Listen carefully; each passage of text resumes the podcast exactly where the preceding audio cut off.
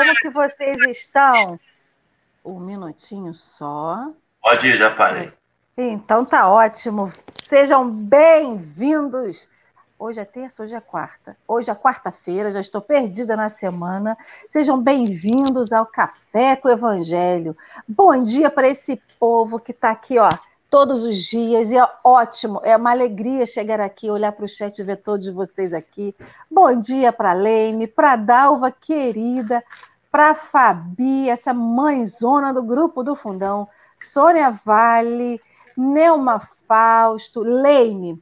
Nós não vimos o alinhamento dos planetas ao lado da Lua crescente, gostaria muito de ver porque realmente eu gosto dessas coisas do céu. Não entendo, não, não sei quem é quem, só conhece as Três Marias, mas acho belíssimo essas questões astrológicas que acontecem ali de movimento dos planetas, mas vou procurar saber.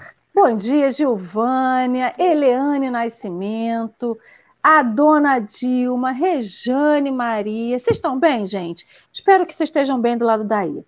Consuelo, querida, que bom que é um dia de paz em Macaé, porque Macaé está precisando de paz, né? Tantos é, confusões ali na área de segurança pública, Silvia Munhoz, Mira Portela e todos vocês que já chegaram aqui para dar esse bom dia, essa partilha diária que é muito importante para todos nós. Bom dia, Henrique Neves. Como que o senhor está? Onde está o Oli? Bom dia. É uma referência dos antigos essa. Cabe. É, bom dia, bom dia a todo mundo. A gente começou a conversar, graças a lei, sobre alinhamentos. Eu não conheço muito o assunto. Fui na onda de Alê. Muito obrigado pelas aulas de manhã. Bom dia, bom dia a todo mundo. Hoje é quarta-feira. Para todos aqueles que acordaram cedo, mesmo depois de ver o final do Big Brother, acabou o Big Brother. Não comecem no limite, por favor Vamos dormir cedo para acordar cedo. Não é, entendeu? Pro ano que vem só.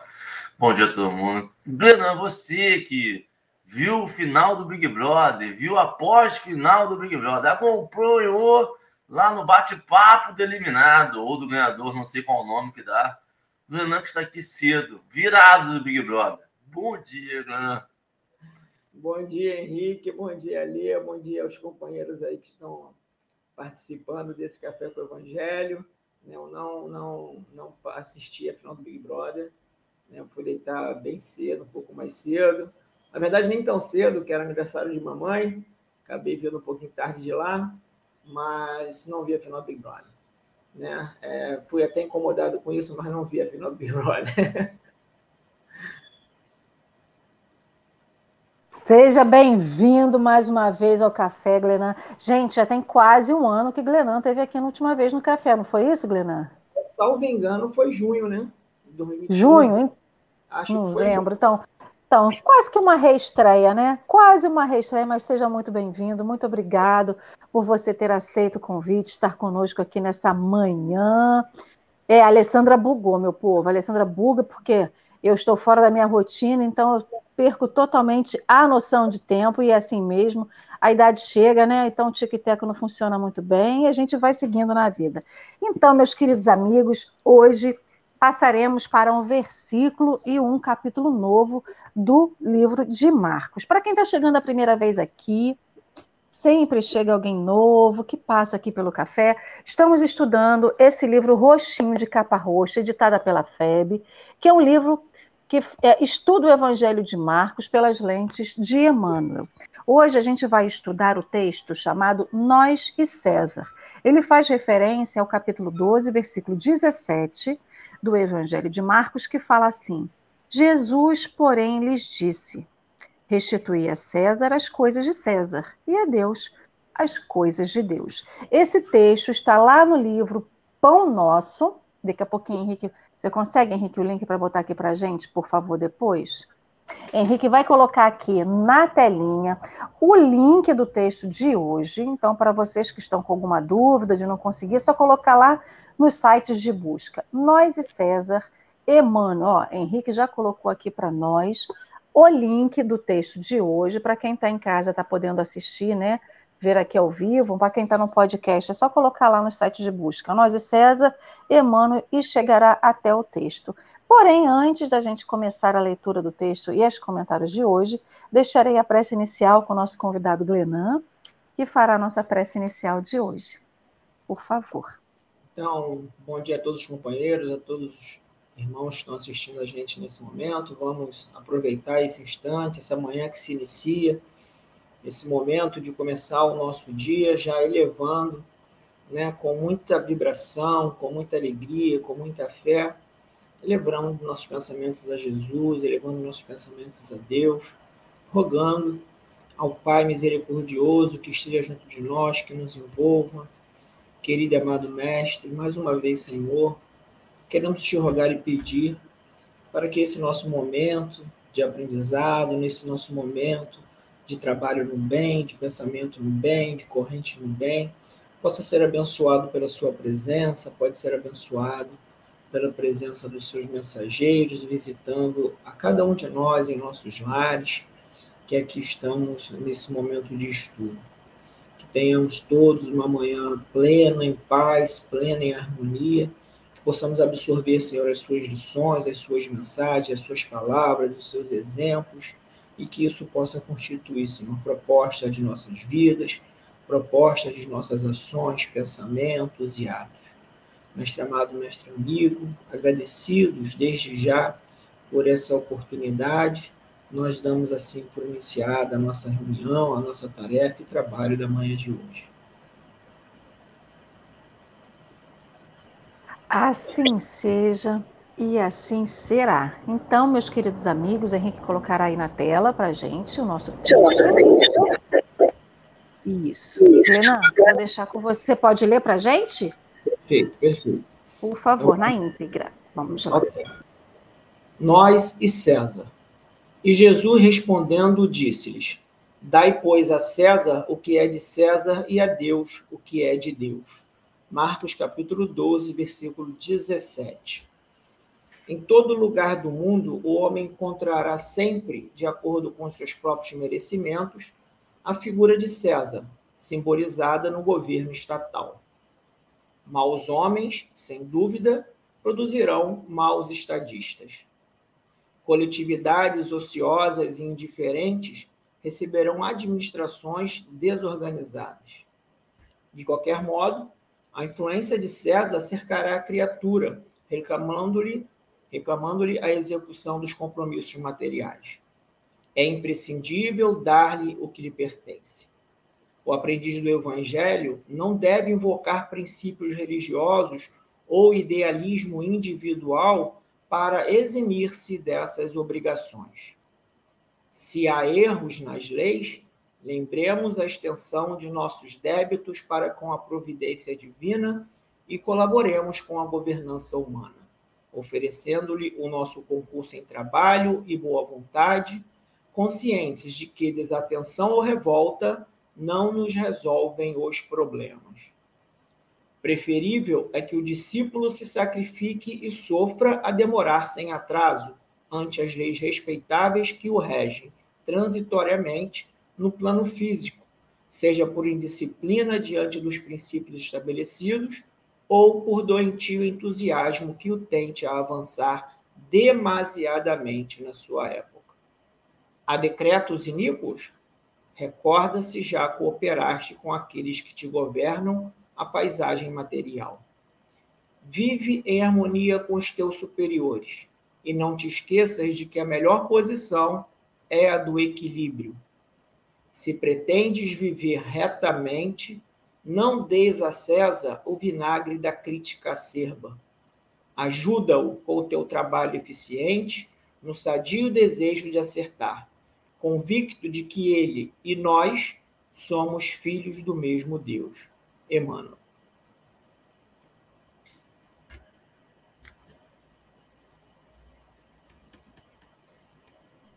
Pode começar com as suas considerações, Glena. Fique à vontade. Então tá, então vamos lá. Né? E um bom dia de novo a todos. A gente tem um texto belíssimo de Emmanuel, que ele nos remete a uma passagem, salvo engano, do Evangelho, né? que vai falar da lei divina, lei natural, do cumprimento das leis, da maneira que essas leis, especialmente as leis, as leis é, é, humanas, são criadas, são feitas, e nos convida aí, nos incita a uma reflexão, penso eu, né, acerca do comportamento do cristão, e aí a gente está aqui né, em doutrina espírita, em sede de espiritismo, o comportamento do espírita frente a uma situação que é comum a todos.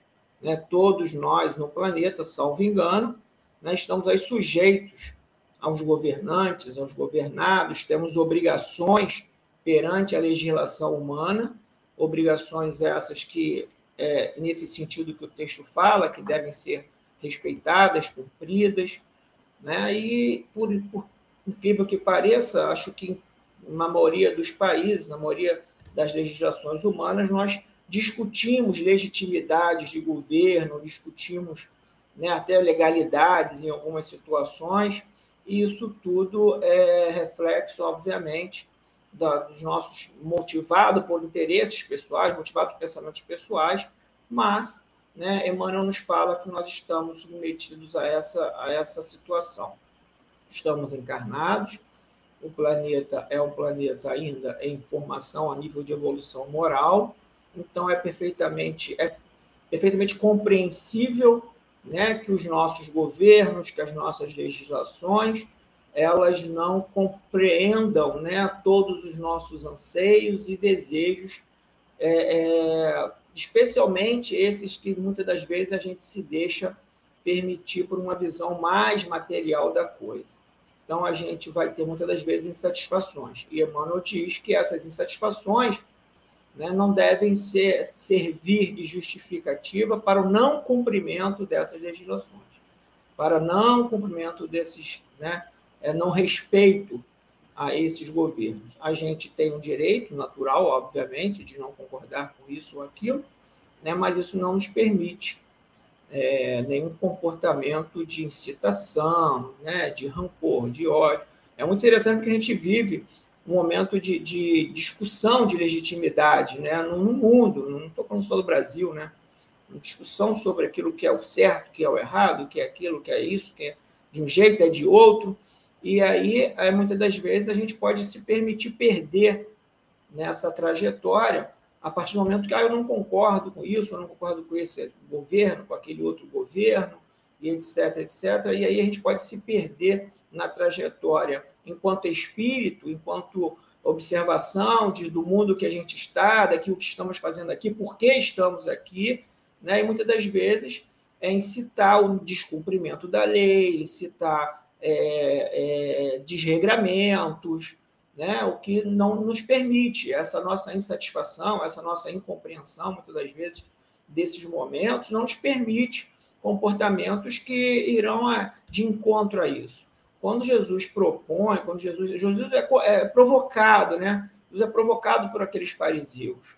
Havia uma intenção, havia um desejo de que Jesus levantasse o povo contra o império, contra o governo é, romano. Essa era a real, real intenção daqueles homens. Aqueles homens que ali cercavam Jesus sabiam do poder de mobilização de Jesus e acreditavam que uma colocação, uma, uma expressão, uma fala de Jesus pudesse é, arregimentar né, seguidores no sentido de derrubar aquela, aquela situação ou acabar com aquela situação ali do domínio romano. Mas Jesus, desde antes, já vinha dizendo: não vim destruir a lei. Jesus é um judeu que dá cumprimento às suas leis, aos seus costumes, né? E Jesus, muito sabiamente, não cai nas armadilhas, né? porque só lobos caem em armadilhas para lobos. E aí Jesus, então, é, deixa muito claro a nossa, a nossa função, a nossa posição no mundo. Nós temos que respeitar a legislação humana, apesar das suas imperfeições. E Emmanuel já coloca isso para a gente. Por que, que são imperfeitas? as nossas legislações, porque elas são montadas e construídas e desenvolvidas a partir de pessoas né, como nós, que ainda não são perfeitas. Então, a gente não pode esperar a perfeição. A legislação humana ela tem uma característica é, que é muito, que é comum, acho que a todos os países, o legislador não prevê todas as situações. Então, às vezes, o fato acontece para depois ser regrado, para depois ser normatizado, para depois se legislar sobre o fato. No Brasil, então, é, é muito muito comum isso, né? Você acontece uma coisa qualquer, aí procuraram-se uma legislação para isso ou para aquilo, e vamos tentando mostrar as coisas, porque a gente não consegue assambarcar todas as situações, o, o ser humano encarnado não consegue ter essa, essa visão mais ampla. Então a gente vai construindo, temporalmente a gente vai modificando, é, territorialmente a gente vai modificando, vendo modificações em legislações, mas o que é fundamental é que a gente, nós somos espíritos encarnados, nós somos espíritos em processo evolutivo, nós estamos em doutrina espírita, estamos tentando caminhar ao lado de Jesus, né? Então a gente separa o joio do trigo, do cumprimento, as coisas que me diz respeito, no que, no que, no que tange a legislação do homem, o governo humano, o governo temporal, diga-se de passagem, né? E não abandono, não deixo de lado, não me permito né, é, esquecer né, ou é, não as coisas de Deus, aquilo que é de Deus. Então, Jesus é feliz, dá a César o que é de César e a Deus o que é de Deus. Ontem a gente estava assistindo o café, né, e, salvo engano, era orar e perdoar. E aí a gente precisa muito disso, porque Emmanuel vai falar isso no texto, né? Orar e perdoar. Né? O erro do governante, o erro do legislador, o erro daquela pessoa, porque eles irão cometer erros. Né? Então a gente vai dando cumprimento, fazendo a nossa parte, tendo o comportamento cristão, que a gente consegue construir muito facilmente a vivência cristã em um governo que a gente entende legal e legítimo, ou em um governo que a gente não entende legal e legítimo. Se nós nos, nos, é, é, nos prendermos né, nessa nossa nessa busca que deve ser a nossa de é, dar cumprimento aos ensinos do mestre, a gente vai fazer isso, seja em que atmosfera, em que parâmetro de governança, em que situação que a gente estiver, concordando ou não, achando legal ou não, legítimo ou não. Foquemos no que, nas propostas de Jesus e a elas damos cumprimento sem o desrespeito né, ao que se tem a nível de, de governo, a nível de legislação. Então, acho que é um pouco disso que Emmanuel traz para a gente aí nesse, nesse texto. Muito feliz, Emmanuel. Texto é, que é. Tem uma, tem uma palavra que expressa isso, né? Que o texto desse texto de Emmanuel deve ter uns 30, 40 anos, não sei bem. Né? Mas que não deixa de ter a sua atualidade. É, acho que é anacrônico, né? Não sei se é essa palavra. Tem uma palavra que se usa que mostra isso. E esse texto de Emmanuel traz isso, exatamente isso para a gente, é para todo momento, é para quando está bom, é para quando está ruim, é para a gente entender e compreender. Nós temos responsabilidades, estamos em um mundo é, de provas e expiações, temos responsabilidades aqui, o mundo é ainda esse mundo difícil, então a gente dá cumprimento às responsabilidades que nos cabem, sem nos perder das propostas de Jesus. E podemos dar cumprimento a essas propostas em qualquer situação social e política que a gente é, se encontrar. É, esse é um tema bem, bem propício para o momento que a gente está vivendo no país, né? No país só não, no mundo. A gente tem muito hábito de criticar as legislações humanas. A gente fala muito de separar o joio do trigo, né? A gente acha que a lei humana é que nem separar joio do trigo. Essa aqui serve para mim, aquela ali não serve. E ela se torna joio ou ela se torna trigo de acordo com o meu interesse e a minha vontade. E o meu momento atual também tem disso. Então a gente levanta muito bandeiras contra legislações humanas, essa que serve, aquela ali não serve, aquela ali está protegendo demais fulano, aquela ali ela pune muito demais o outro fulano ou outro segmento e tudo mais. Só que toda vez que tem algum tipo de pesquisa, porque graças a Deus hoje, e a gente não pode reclamar disso no nosso país, a gente pode reclamar de várias coisas e continuaremos reclamando de muita coisa daqui para frente. Mas a gente tem consultas públicas diversas sobre diversos assuntos rolando todos os dias. Justamente pesquisas de opinião da população, da sociedade, aquela sociedade que a gente precisa viver junto para evoluir, porque a gente não tem condições de evoluir sozinho, para dizer essa lei um dia vai reger essa sociedade ao qual você vive, dentro do qual você vive. E sabe o que, a gente faz? A gente acha que é bobeira. Ah, isso aqui não me interessa, não. Isso aqui não tem ninguém na minha família precisa disso. que seja para a saúde, que seja para a segurança pública, que seja para a questão ambiental, que seja para qualquer situação. A gente diz que não serve para a gente e a gente vira as costas. O texto ele fala da questão de tributos, né? É, questão de valor que se pagava, imposto que se pagava. Mas se a gente pegar isso e esmiuçar um pouquinho e trouxer para essas legislações humanas ao qual a gente é regido, a gente tem que se posicionar sim, porque depois que ela estiver em execução, a gente vai dizer: eu não sabia que isso existia, ou eu não fui ouvido. Isso quer dizer que você, a gente tem que estar atento para as legislações federais, que é aquela que é a nossa presidência, né, o nosso Congresso, toda aquela, aquele, aquela composição em nível federal faz, mas tem outra que está muito próximo da gente, que é no nosso município. Eu e Henrique, a gente vive num município relativamente pequeno, dentro do estado do Rio de Janeiro. Tem municípios maiores e tem municípios ainda menores. Ou seja, a gente está mais próximo da, da municipalidade. Existe uma legislação que rege cada município, que todo ano a gente pode ser ouvido, que são o que vai dizer como que será gasto o dinheiro do município. Sabe o que a gente faz? A gente diz que não interessa a gente, mas depois a gente critica o político que está no governo e vai dizer que ele gasta mal o dinheiro. Ele gasta mal, sim, mas a gente concorda quando a gente se anula perante o momento que a gente tem que se posicionar.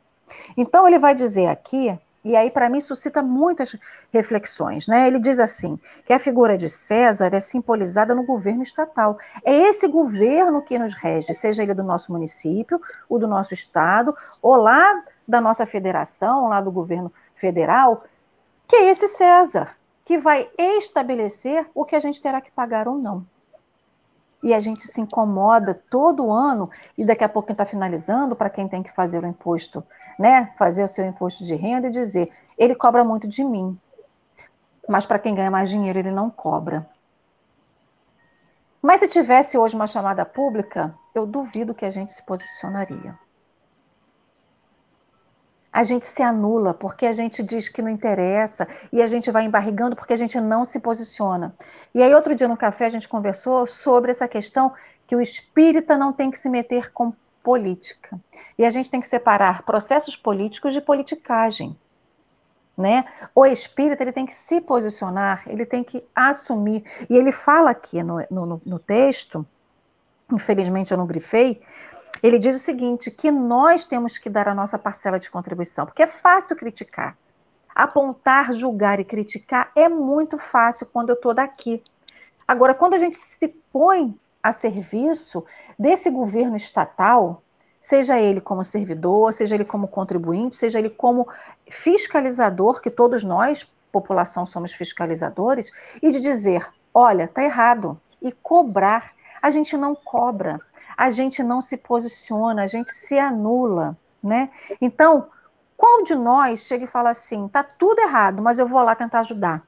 Eu entendo um pouquinho dessa parte, eu vou lá tentar ajudar.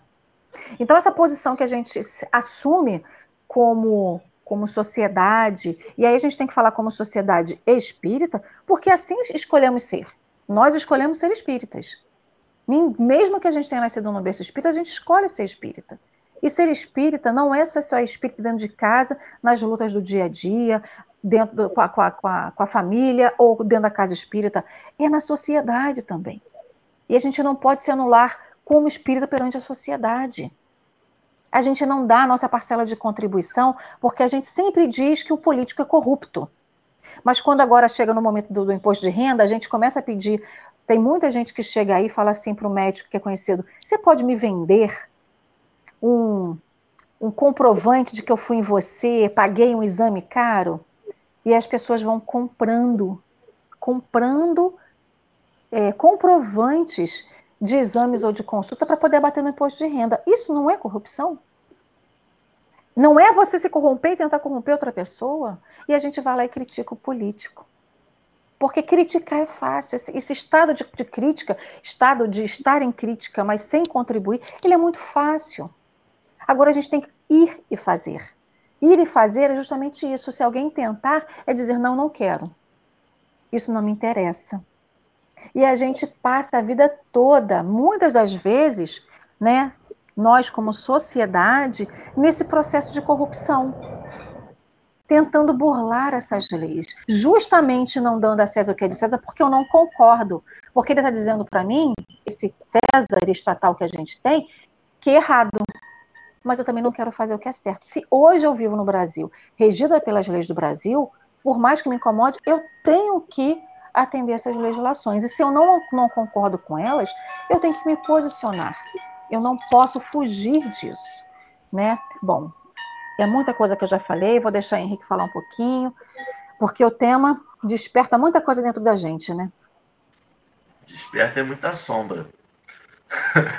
porque, rapaz, você vir falar, porque você, na verdade, a gente controla, a gente não liga. Vamos lá. Eu não ligo de pagar o que é de César, mas eu quero saber no que César vai gastar. César vai gastar com o quê? César vai gastar comprando vinhos e, e, e, e pão para os dele? Não. Meu dinheiro é para todo. Então a gente vai aumentando o nosso controle desse dinheiro de forma muito mais efetiva. E aí, como a gente julga que na atualidade, quando a gente diz atualidade, bota aí já os 20 anos, nenhum governante soube gastar bem o nosso dinheiro, o nosso Daia César, a gente meio que se acomodou com essa corrupção, sonegação, termos pesados, mas esse jeitinho brasileiro de fazer imposto de renda, esse jeitinho brasileiro de não dar nota fiscal, porque a gente não vê razão e não vê uma boa utilidade no, no Daia César, né? E é muito muito estranho a gente, enquanto espírita, achar, tentar achar de alguma forma algo que legitime uma atitude que nós sabemos que não é a certa. E não estou dizendo que o César gasta o dinheiro da forma certa, não. Mas é a mesma coisa da doação.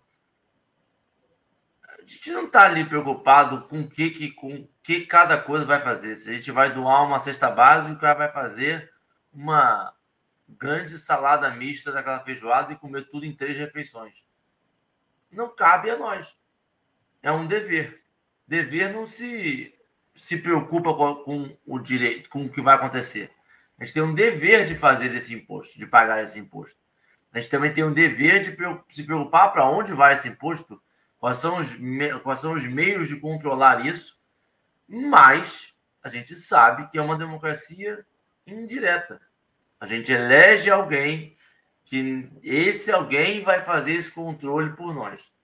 E nesse nessa indireta que a gente se perde um pouco. Quem já não lembra em quem, quem a gente elegeu, a gente já não sabe mais ou menos como foi, já ficou meio confuso. A gente acha que nossa sociedade não é imutável, mas a gente elege pessoas que passam todo dia votando leis para adequar as leis da sociedade, mas a gente não sabe todas as eleições e ao mesmo tempo a gente não pode reclamar, alegar que a gente não sabe lei, mas não tem como acompanhar todas as leis, é muita lei o tempo todo. Então a gente sabe mais ou menos o básico de conviver, o básico da legislação e segue a vida e as coisas mais importantes têm mais, chamam mais atenção da gente. Mas, ali, falar de imposto perto do imposto de renda me dá um. Eu sinto mal, porque o sistema, eu estava falando com o não sei se eu quero falar sobre isso, tem nem muito a ver com o sistema. O sistema te faz de um jeito que você não consegue mudar a seu estado. É, você, por exemplo, está lá ganhando o seu, seu valor, né? E aí você quer aumentar um pouquinho. Toda vez que você vai aumentar um pouquinho, é a mesma coisa da alíquota de 27,5% para 13%. Pô, 27,5% para 17% é um. E às vezes é 300 reais você ganhar mais, você, em vez de ganhar mais, você ganha menos. E aí você fala assim, rapaz, mas por que de ser? Mas por quê? Mas como assim? E você mudar o sistema, a gente fala muito de eleição, de. Mas o sistema não se muda por quantidade, não. Muda-se por qualidade. Tem pessoas que fazem mais pressão que outras. Eu posso eleger o melhor candidato que eu tiver. E, e a quantidade de pessoas não vai não vai mudar aquilo ali. Ali para mudar demora um pouquinho. Demanda tempo. Mas a gente tem que se lembrar sempre que é sobre o material. O que, que eu preciso para o meu espiritual que só o meu material vai me dar? O conforto de estar com as contas em dia é um conforto. Meu Deus do céu. Olha, meu Deus do céu. Mas eu preciso disso para estar bem? Se eu só vou estar bem se eu tiver num barco nas Maldivas? Não pode. Aí eu estou falhando em algum momento, e aí não é de César. E aí é meu. Eu tenho que dar o que é de César, e eu estou, no máximo, jogando a culpa para o outro, a responsabilidade para o outro. Assim, cara, não quero essa responsabilidade, César. Tá aqui o seu. Faz o seu melhor, vê o que você pode fazer por mim aí. Se puder sobrar um negocinho, você me devolve. Tem restituição, graças a Deus. Mas eu não sei se a gente quer pegar essa, essa responsabilidade de César, não, entendeu? Não. Me salva. É, o que acontece, né? Assim, a gente, eu tenho assim uma, uma certa experiência. Vou dizer que eu tenho uma boa experiência acerca dessa questão do povo, né? A gente, todo ano, eu faço mais ou menos umas 300 declarações, entre as que são minhas pessoais e as que são lá do, do escritório onde eu trabalho. Né? Então, a gente tem essa vivência, digamos assim, dessa insatisfação, né? insatisfação que é realmente uma insatisfação legítima. A gente não vai conseguir alterar esse estado. Eu nunca vi, tenho 53 anos, não me recordo de ter entrado um legislador, um governante, e ter dito, ah, vamos diminuir essa alíquota, vamos o pessoal paga menos.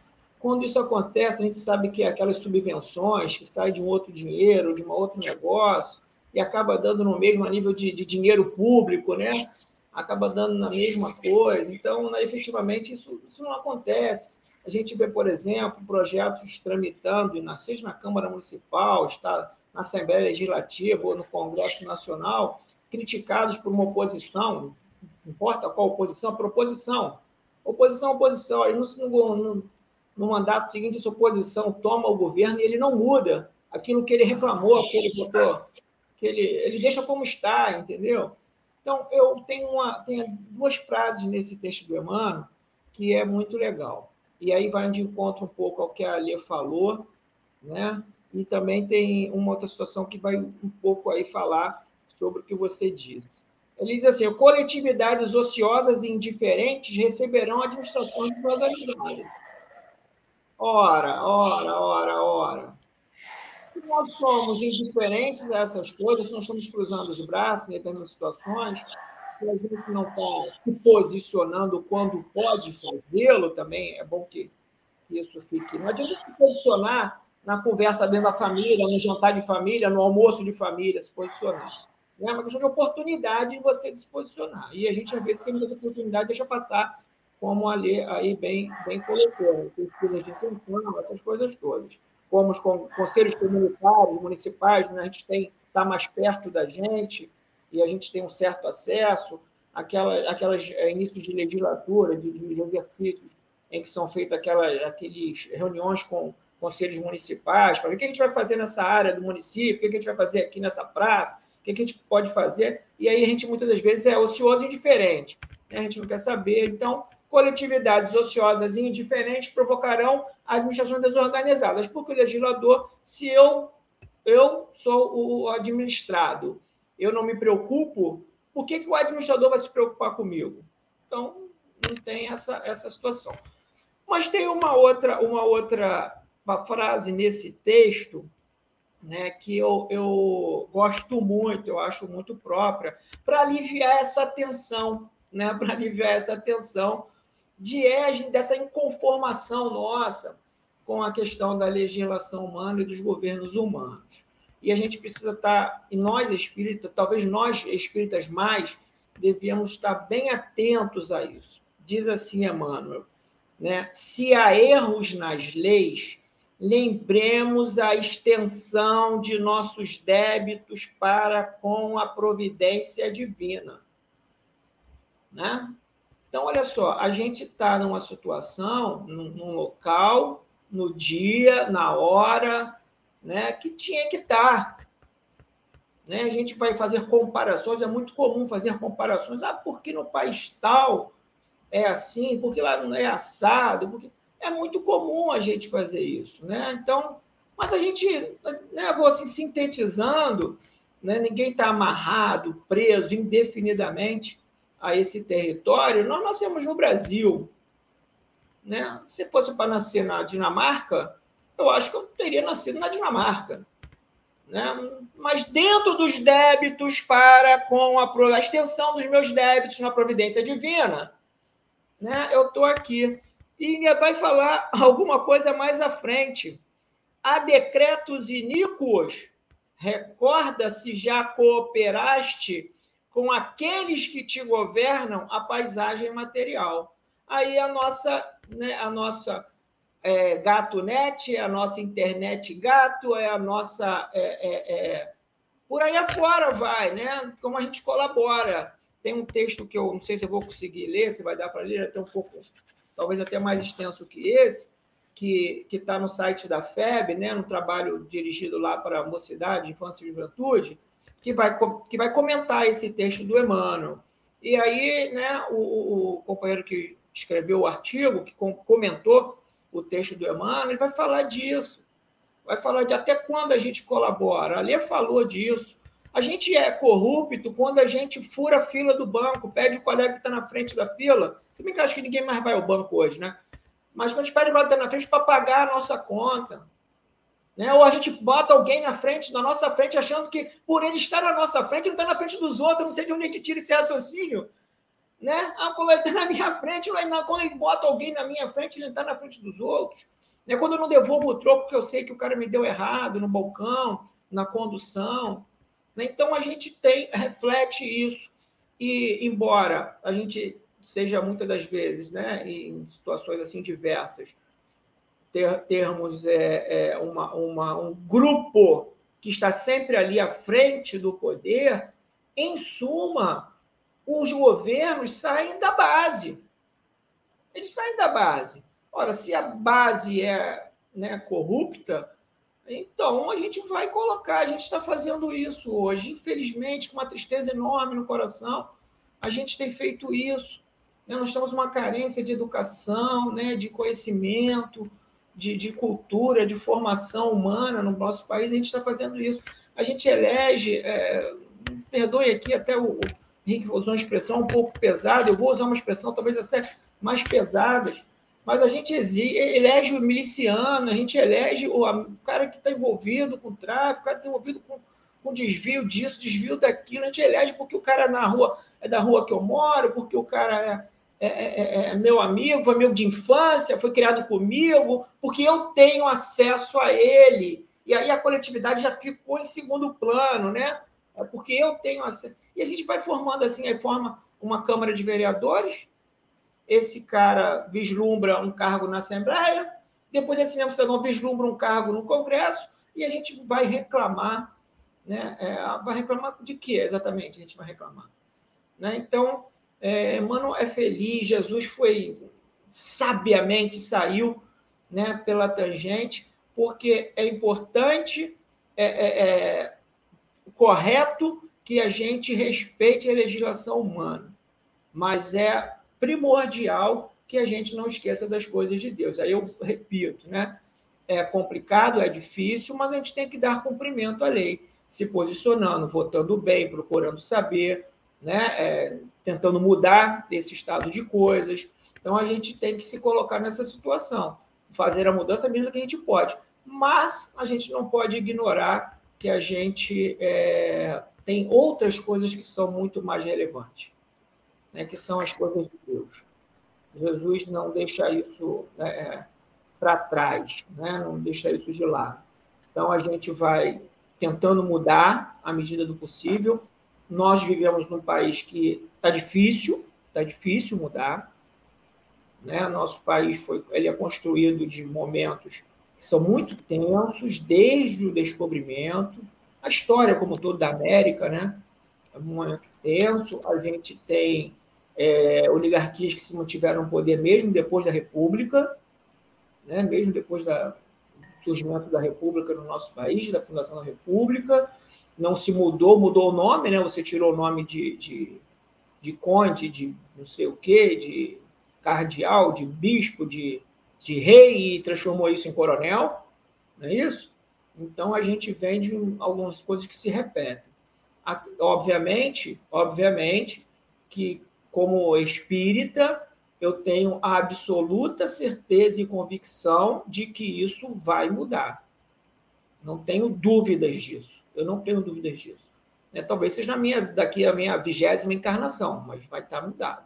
Isso eu tenho absoluta certeza. Mas é isso que em doutrina espírita eu gosto muito. Eu acho que é isso que em doutrina espírita fascina, né? Quando você quer, é, você estuda, você aprende. A gente tem que pensar para frente. A Joana fala em uma de suas obras, né? que a espiritualidade ela mensura a, a, coletividade, a sociedade humana, falando do nosso planeta, de mil em mil anos. Como é que eu quero ano que vem estar um mundo melhor, estar um, plano, um país melhor? Se a, a própria espiritualidade, de mil em mil anos, dá uma analisada e vê como é que as coisas estão. Não é isso? Então, talvez não, né, não mude né, enquanto eu estiver nessa encarnação, mas vai mudar, vai melhorar é bom que a gente dê cumprimento às coisas de Deus para que isso aconteça. Mas é importante a gente pensar também, Glenã, vai mudar, a gente tem que ter fé. Como diz Emmanuel aqui no texto, vive em harmonia com os teus superiores e não te esqueças de que a melhor posição é do equilíbrio. Mas qual é a minha parte? Porque eu quero que o mundo mude. Joana está dizendo que de mil, mil, mil anos tem essa avaliação e muda, mas o que, que eu estou fazendo no meio do caminho?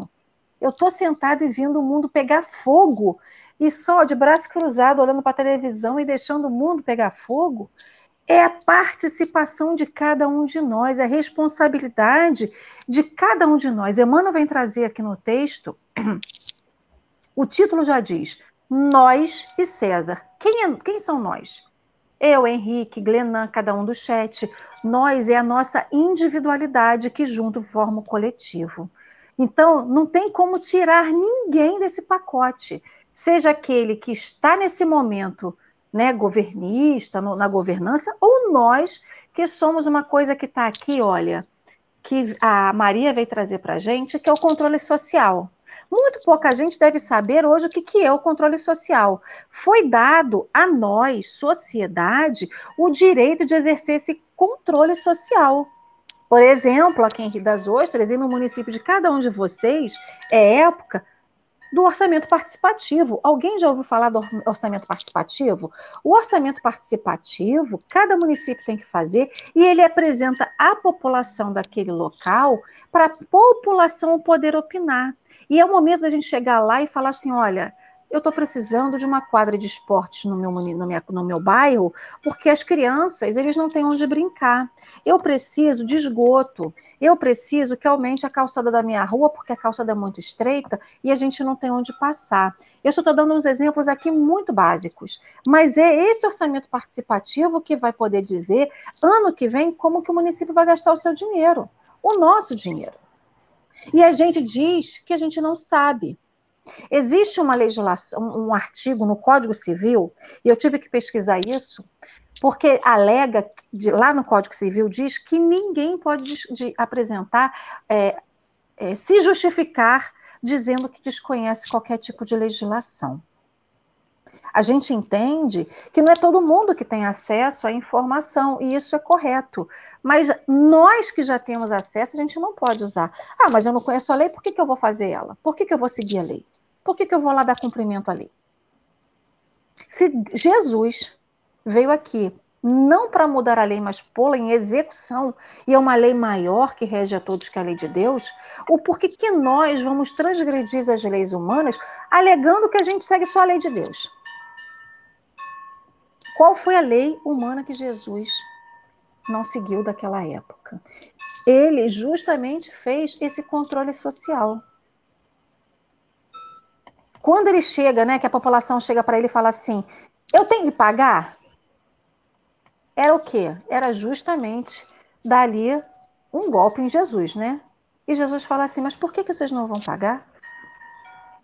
Vocês têm que pagar e cobrar. Lógico, cada um dentro da sua possibilidade, da sua realidade. A gente se exime de tudo, a gente quer dizer que eles têm que fazer a lei, seguir a lei, mas a gente não. Então a gente vive fugindo, sabe, saindo pela tangente, como diz os ditados, né? E a, e a gente não quer, porque a gente não quer por vários motivos. E aí Emmanuel vem dizer: é você e César. Qual é a contribuição que você está fazendo? Ele vem pautando várias coisas aqui, dizer, como o próprio Glenan já lembrou aqui, recorda-se já cooperaste com aqueles que te governam a paisagem material. E no orçamento participativo é cooperar com esse governo. Eu posso não concordar com a atitude dele, mas eu vou lá e digo como que eu quero que o dinheiro seja gasto no meu bairro. Por exemplo, Rio das Ostras tem gente de bicicleta para tudo quanto é lado. Não tem um bicicletário na cidade. Um bicicletário. Eu não estou dizendo botar aquele negocinho, aquela, aquele equipamentinho que bota na calçada, que bota três, quatro bicicletas alinhadas. Não é isso. É construir um bicicletário, porque a cidade, as pessoas se locomovem de bicicleta. Cada um de vocês deve ter no seu município uma particularidade. Só que na hora de ir lá no orçamento participativo, quem que vai? Eu estou falando de mim, de Alessandra, né? E aí a gente vai se anulando, porque a gente diz, ah, mas o Henrique mora aqui em Rio das Ostras, ele que vai lá e peça, não sou eu. O Glenan vai lá no município dele. Não é o vizinho que tem que ir, é o Glenan. A gente vai dizendo sempre que é o outro e não quer a gente. E a gente não pode mais fingir que está tudo bem. A gente não pode mais fingir que está tudo tranquilo. Não está tranquilo. A gente tem que se posicionar sim, agir de acordo com a nossa consciência sim, mas é com uma consciência que não pode ser separada do que diz o Evangelho. A nossa consciência hoje ela é pautada também pelo que diz o Evangelho a minha consciência ela não pode ser mais seletiva. Ah, eu aplico o que é evangelho para fulano, o que não é para o que não é para o outro ciclano, eu não posso aplicar o que diz o evangelho. Eu não posso mais ser seletiva. A única seletividade que eu tenho que ter é do evangelho porque é isso que ela diz. Então, a gente sim tem que se preocupar em quem vota, sim a gente tem que preocupar em quem a gente coloca para governar o nosso município, o nosso estado, o nosso, o nosso país, quem está na Câmara dos Vereadores, na, em todas as esferas políticas, porque eles são eles que nos representam. E se eles nos representam, a gente está dizendo que a gente concorda com o que ele faz. A partir do momento que eu vou lá e voto, eu falo assim, olha, é lógico que a gente não tem como concordar com tudo, porque a gente não tem como dizer o que, que o outro vai fazer né? Mas pelo menos o que ele apresenta politicamente, estrategicamente, para dizer, olha, quando eu for administrar o município que você mora, eu vou fazer isso. Se ele vai dizer para mim nessa, nessa proposta tudo que é contra o que diz o evangelho, que eu acredito, eu não tenho mais como votar nele. Porque ali ele já cai. E a gente disse, não, eu vou votar porque ele, ele, ele, ele vai fazer alguma coisa que é do meu interesse. Enfim, é muita coisa para a gente pensar, eu acho que é muita coisa para a gente poder analisar e que a gente não esqueça, é justamente, já vou dar a palavra para o Henrique, do nós, o nós como indivíduo. Henrique, meu querido, deixa você com as suas considerações finais, porque o tempo voou. Ale, é, a gente acha às vezes que não está sendo feito porque não está sendo feito como a gente faria. É, existem pessoas que vão no orçamento participativo, essas pessoas têm voz, essas pessoas falam, essas pessoas escutam, essas pessoas decidem. Mas elas decidem o que elas acham que decidem, o que é para elas é importante. E aí pode não ser o que é importante para a gente. E aí, tem coisa que o Guilherme falou lá atrás, um negócio que é interessantíssimo. Pelo menos o que eu interpretei tem coisa que só fica aparente, só fica latente, como algo gritante, quando usado na coletividade. Quando é uma pessoa fazendo uma piada num almoço em família, é uma piada. Quando é um conjunto de pessoas com aquele mesmo pensamento, fundamentado naquela piada, enraizado naquela piada, tomando uma atitude mais desgastante, aí você fala, nossa, mas que doideira, não dá para pensar assim não. Aí você fala, é, não posso pensar assim não. Mas no seu individualismo, você pensa. Quando você joga para a coletividade, você fala assim, não dá para fazer isso. E esse é o grande lance. Tem coisas que a gente precisa dar luz para poder ver o quão forte aquilo é. Tem coisa que a gente, enquanto coletividade, pensamentos individuais jogados na coletividade, eles ficam exagerados. Você fala, nossa senhora, mas como que pode? É um conjunto de pensamento individual. E aí é interessante perceber que esse negócio que o Glenn falou lá atrás, de que a gente vota no, na, no conhecido, numa pessoa que talvez não seja o exemplo, que não, talvez não seja aquilo, mas porque a gente tem uma proximidade, porque a gente tem alguma coisa, é sobre esses detalhes. A gente realmente, na, na, no peso, a gente pesa umas coisas mais que outras. E aí fica muito mais difícil a gente julgar que naquela situação eu faria diferente. Se na situação que eu tenho hoje eu fiz a 15 parte daquela coisa, mas é porque me foi propiciado a 15 parte. Eu não sei se eu tivesse o poder da caneta, o que eu faria de diferente. Até mesmo porque tem coisas que surtem efeito lá na frente. Que você olhando aqui, parece um negócio que você fala, rapaz, acho que pode ser um negócio bom mesmo. Ainda mais quando está falando de, de, de, de Estado, em que você não sabe exatamente todos os detalhes. Você sabe um, um grande apanhado. Você vai saber, vai decidir sobre o futuro da educação, depois vai decidir sobre o futuro da, da, da, da reserva ecológica lá dentro do Pará, e depois você vai decidir sobre o rio Jurema, lá na Amazônia, e depois você vai descer, vai lá para o estado do sul, você, você, você vai sabendo por alto as coisas, você não vai decidindo diretamente, você não tem como cabeça para decidir e saber todos os meandrezinhos de cada situação. Você vai no conjunto da obra. E esse conjunto da obra demora para você ver o resultado. Tem coisas que nenhuma eleição você faz. Tem você faz em 4, 8, 12. Uma, a transposição do Rio lá, sei lá, começou não sei quando, com Lula, passou Lula, passou Dilma, chegou Bolsonaro, parece que terminou 80% agora. Inaugurou não sei quantas partes, ainda vai ter mais continuação. Quer dizer, coisas que demoram para ver. Agora, daqui a 10 anos, vamos dizer assim, pô, mas secou a parte não sei o quê. Uma obra que tem 30 anos. Então, tem essas coisas que demoram para dar os frutos. Demoram para dar os frutos negativos e positivos. Agora, só nos resta confiar nisso que o Leandro está falando. E, o meu problema não é o nascer aqui no Brasil. O meu problema é não poder comprar uma passagem para ir para Dinamarca, entendeu? É esse tipo assim, eu nasci aqui, aí se eu comprar uma passagem, eu vou. Na hora de reencarnar, eu volto para o Brasil, eu estou ancorado, ou já reencarno lá. Porque às vezes ali perto da, da, da morte, eu já junto um dinheirinho e me jogo num país desse aí, pega lá no ranking e caio lá, será? É, eu, eu, falo, eu falo justamente por causa dessas questões, né? É, eu não sei se, se o meu pensamento é de muita conformação, né? Não sei, mas eu penso nisso. Eu posso, de repente, a gente vai poder, você não está podendo agora, mas pode ser que semana que vem você possa comprar uma passagem para a Dinamarca.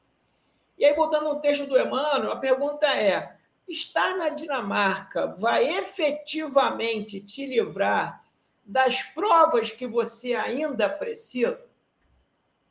É uma pergunta que a gente precisa se responder, né? Sabe aquela piadinha do, do, do, do, do cidadão que não andava de avião pra, porque tinha medo de morrer de avião, de queda de avião? Você já ouviu essa piada?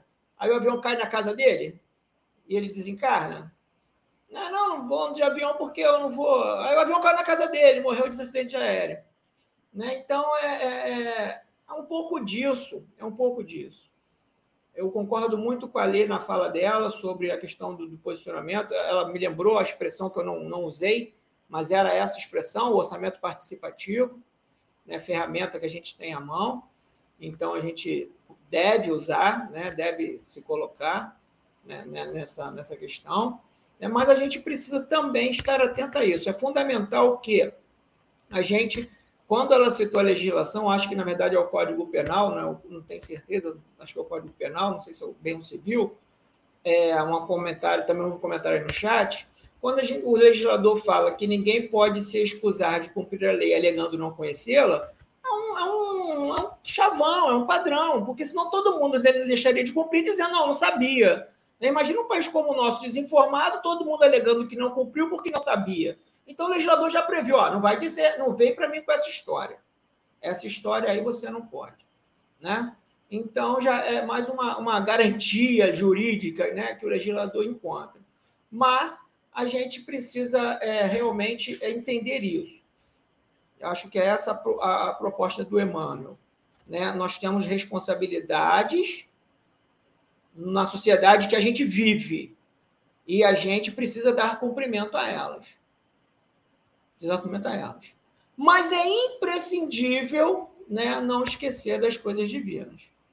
É imprescindível. E aí, não esquecer as coisas divinas passa pela oração por aquele cara que eu acho que ele é um péssimo governante. Mas eu tenho que orar por ele. Eu tenho que querer o melhor para ele. Eu não posso me armar, me arregimentar e ir, sei lá, para a porta da Câmara, lá de onde ele trabalha, e encher ele de tiro e matar o cidadão. Eu não posso. Eu tenho que orar por ele, querer o bem dele. Por que não é essa a posição do espírita para com o próximo? Por que, que não é para com o político? Por que, que não é para com o governante? Tem que ser, Lê falou isso. Por que, que eu posso ter que selecionar onde eu aplico o evangelho? Não existe isso. Isso não, não faz cabimento, selecionar onde eu aplico o evangelho.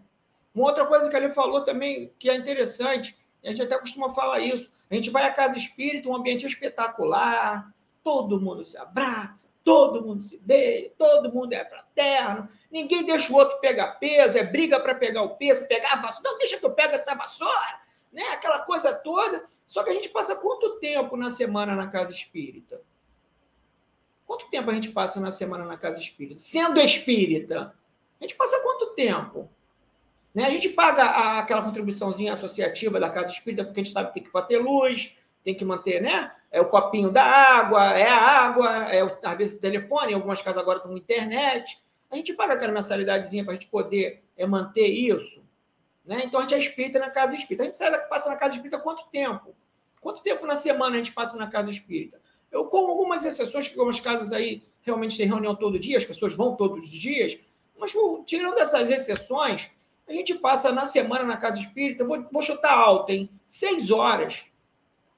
Três reuniões na semana, duas horas por, por reunião. A gente passa seis horas na casa espírita. E a gente está querendo dar a Deus as coisas que são de Deus, sendo que espírita e cristão, seis horas por semana, é isso mesmo? Isso vai dar 24 horas no mês? Vai dar um dia em 30? É essa a nossa intenção? Não, né? então não deve ser, né? Não deveria ser. Então a gente precisa é ser espírita, ser cristão, fora da casa espírita, na sociedade que a gente vive, dando respeito, cumprimento, se posicionando, né, participando, não sendo indiferente, Emmanuel fala sobre isso, né, de tudo aquilo que a gente observa aí sob a ótica da legislação humana. É isso que a gente assim entende né, dessa maneira assim, que Emmanuel traz o texto para a gente e sem esquecer as coisas que são de Deus. A gente vai ser cristão, pode ser cristão mesmo encarcerado, né? Encarcerado, lembra do Sócrates. Né? Eu tô, eu, meu corpo está preso, meu corpo está preso. Aí, por mais que haja diversidades, a gente vai ser cristão, vai ter um comportamento cristão, vai ter, né? A, a, aquilo que Jesus nos, nos traz, nos, nos convida, nos concita a fazer, a gente pode dar cumprimento a isso ainda que criticando, ainda que né, dentro da, da moderação, dentro daquilo que se exige de respeito ao outro, né? De, de, de, compreensão ao outro, de misericórdia para com o outro. Ontem foi orar e perdoar. Quando a gente ora para esse governante complicado, o perdão tem que ir junto. Não foi isso que a gente estudou ontem? Não foi? A gente estudou isso ontem. A gente ora para o cidadão fazer um bom governo e o perdão vai junto, né? Já vai alicerçado ali, meu irmão. Né? Eu sei que tu não vai conseguir tudo que eu quero, mas está tudo bem aí. Eu te entendo, eu te perdoo. Muitos de nós não se arvora, como o Henrique disse. Muitos de nós não se arvora. a pegar esse empreendimento. Eu sou um que não me avoro. Né? Ah, vou entrar na política. Talvez isso seja até omissão, não sei. Mas eu não me avoro. Não tenho a menor pretensão disso. E acho um clima tenso, né? acho um clima complicado, né? mas respeito as pessoas que participam e até admiro algumas. Eu não, eu digo mais, eu não me sinto preparado para estar no fiel da balança e dizer assim, agora decide aquilo. E eu falo assim, rapaz, eu sou cristão, eu, eu sou espírita, eu, eu, eu não sei. Entendeu? Não sei se eu estou preparado para estar ali naquele momento. Vota sim ou não? Rapaz, sim. É um não. Meus amigos, eu já agradeço imensamente para vocês. A gente já estourou o nosso tempo. O tema é importante, o tema é bom. Fiquei sabendo a gente... que RH não está aí. A gente pode ir até às 10 hoje. É, o RH não. Ih, não, mas a gente tem que seguir. Olha, dar a Deus o que é de Deus, aos homens o que é dos homens, né? Então, a espiritualidade tem tempo, a gente também tem tempo. Olha, a gente querendo burlar a lei. Olha pegadinha. Mas, meus amigos queridos, eu só quero fazer duas reflexões aqui, só para poder fazer a prece final. A Vânia falou uma coisa muito importante. Faça, mas faça com respeito aos demais e não para o nosso conforto, para o seu conforto individual. E pegando só o ganchinho do que o Lelan falou, a gente é espírita, a gente segue as leis de Deus, mas que a gente não deixe de cobrar a quem de direito o exercício da lei dos homens, seja nós ou aos outros, né? Que a gente não se furte, né? Não não deixe de, que, de fazer o nosso papel como sociedade, como cidadão, como cristão que somos. Então, agradecendo ao Glenan imensamente por essa manhã, Henrique, a todos vocês do chat, dizendo que amanhã tem mais café, sete da manhã, e não esqueçam, amanhã também tem estudo do Livro dos Espíritos às nove e meia da noite. Então, eu convido a todos vocês para o nosso momento da prece final, para agradecer a esse Deus maravilhoso que nos dá a oportunidade, Senhor, de aprender um pouquinho a cada dia, um pouquinho mais porque a gente vê, Mestre Jesus, que a nossa vida inteira ela é o Evangelho. A gente não é evangelho só na família, a gente não tem que exercitar o evangelho só dentro da casa espírita, a gente tem que exercitar o evangelho ao respirar, ao expirar, a, andando na rua, Senhor Jesus, no nosso trabalho, na hora de votar, na hora de cobrar. A gente é o evangelho vivo, como o Senhor também foi, Jesus. Lógico que nós não somos o evangelho como tu fostes, mas que possamos, cada um de nós, ser o melhor.